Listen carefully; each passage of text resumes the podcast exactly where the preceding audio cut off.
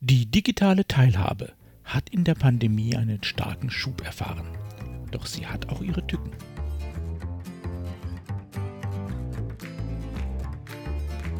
Mein Name ist Jörg Sommer und dies ist Demokratie Plus, der wöchentliche Podcast zur politischen Teilhabe. Jeden Donnerstag erscheint ein neuer kostenloser Newsletter.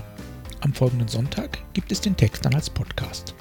Alle Ausgaben finden Sie ganz einfach Geben Sie demokratie.plus in Ihren Browser ein und schon sind Sie da, wo Sie sein wollen.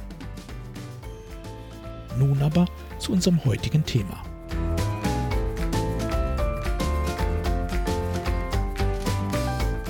Die digitale Falle.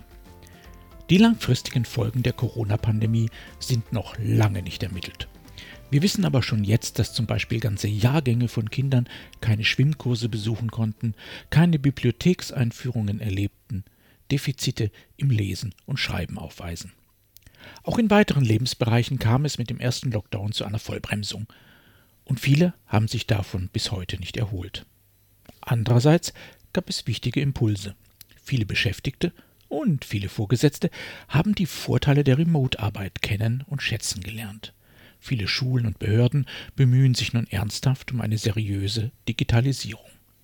Die meisten haben dafür nun auch erstmals Ressourcen zur Verfügung gestellt bekommen. Es gibt also Licht und Schatten. Zumindest der Digitalisierungsimpuls bietet auch eine Chance für die demokratische Teilhabe. Könnte man glauben. Sollte man aber nicht. Denn die Covid-19-Bilanz fällt in Sachen Demokratie eher ernüchternd aus. Die Pandemie führte zu einem abrupten K.O. für unzählige Beteiligungsprozesse im ganzen Land, wie schon Anfang 2020 eine Studie des Berlin Institut für Partizipation ermittelte.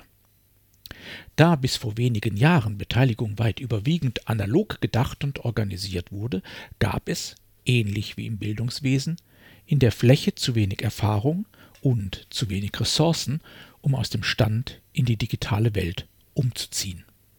So kam es zu einem erheblichen Abbruch von Dialog. Ausgerechnet in einem Moment, in dem drastische Eingriffe in Bürgerrechte erfolgen mussten. Zusätzlich erlebten Familien heftige Belastungen durch geschlossene Schulen und Betreuungseinrichtungen, aber auch durch die Isolation von Großeltern und durch Homeoffice-Situationen in räumlicher Enge.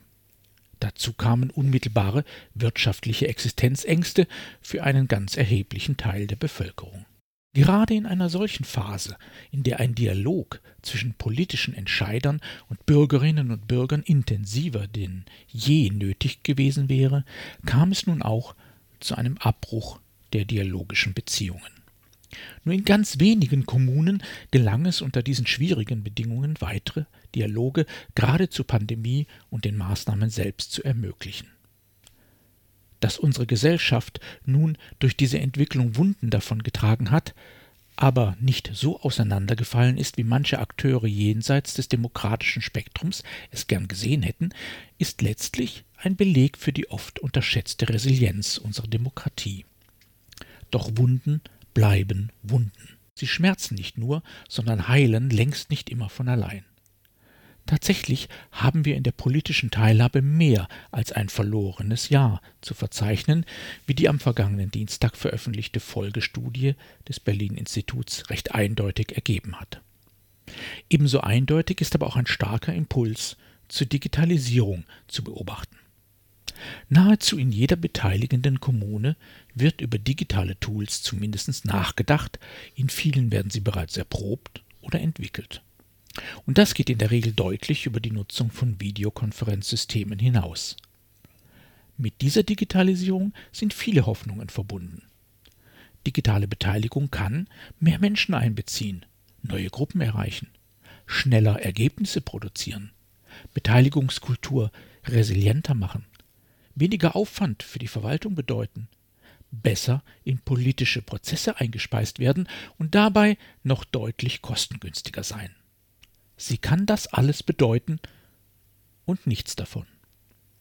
Ein bekannter Telekommunikationsmanager sagte einmal, wenn Sie einen schlechten Prozess digitalisieren, haben Sie einen schlechten digitalen Prozess. Tatsächlich ist die digitale Transformation von politischer Teilhabe doppelt so herausfordernd wie die Digitalisierung von Verwaltungsprozessen. In beiden Fällen gilt zwar, was analog schon schlecht funktionierte, funktioniert digital nicht besser. Denn alle Herausforderungen guter Beteiligung gelten auch im digitalen Raum. Ob transparente Information, breite Beteiligung, wertschätzender Umgang, valide und wirksame Ergebnisse, nichts davon funktioniert plötzlich besser, weil die Prozesse nun digital sind. Doch dazu kommt noch, manche Formate lassen sich schlicht nicht digitalisieren. Die wichtigen informellen Gespräche im Rahmen von Beteiligungssituationen finden in Videokonferenzen nicht statt. Die Erarbeitung von Vertrauen gelingt den meisten nur bei realer Anwesenheit im selben Raum. Digitalisierung von Teilhabe heißt also nicht nur Digitalisierung bewährter Prozesse und Formate, sondern Entwicklung neuer, digital wertiger Methoden und die kluge Verknüpfung von beidem. Die aktuelle Digitalisierungsstudie des Berlin-Instituts belegt, dass genau diese Herausforderung den meisten Akteuren durchaus bewusst ist. Doch was heißt das für die Praxis? Es fordert ein kurzes Innehalten. Spontan in der Krise entwickelte digitale Methoden sollten nicht einfach fortgeführt werden, nur weil sie in einer Zeit funktionierten, in der es schlicht keine analogen Alternativangebote gab. Zwei Schritte zurück sind angebracht. Am Anfang sollte eine offene Analyse der bisherigen Beteiligungspraxis stehen. Ob Eigen- oder Fremdevaluation hängt von den Ressourcen ab. Wichtig jedoch ist Klarheit darüber, wie es um die Beteiligungspraxis in der Kommune oder der Institution bestellt ist. Was funktioniert gut, was weniger? Wer wird erreicht? Wer beteiligt sich nicht? Wie sieht es mit der Wirksamkeit aus? Nur wer genau weiß, was er analog tut, kann ermitteln, was davon er nun auch oder alternativ digital umsetzt oder was gegebenenfalls digital ganz neu gestaltet werden muss. Und dann, wirklich erst dann, macht es Sinn, sich digitale Beteiligungsplattformen wie Consul, Decidim oder gar individuell erstellte Tools zuzulegen. Die Faustregel lautet also keine Digitalisierung ohne Evaluation. Und für alle, die auf Nummer sicher gehen wollen, gibt es ein Add-on. Die Digitalisierung von Beteiligung selbst als Beteiligungsprozess zu verstehen. Warum nicht die Menschen fragen, welche digitalen Teilhabeangebote sie wirklich wollen, brauchen, nutzen und deren Entwicklung in einem dialogischen Prozess gemeinsam begleiten? Ein solcher Prozess ist nämlich immer ein Lernprozess. Und Lernen geht nun einmal gemeinsam am besten.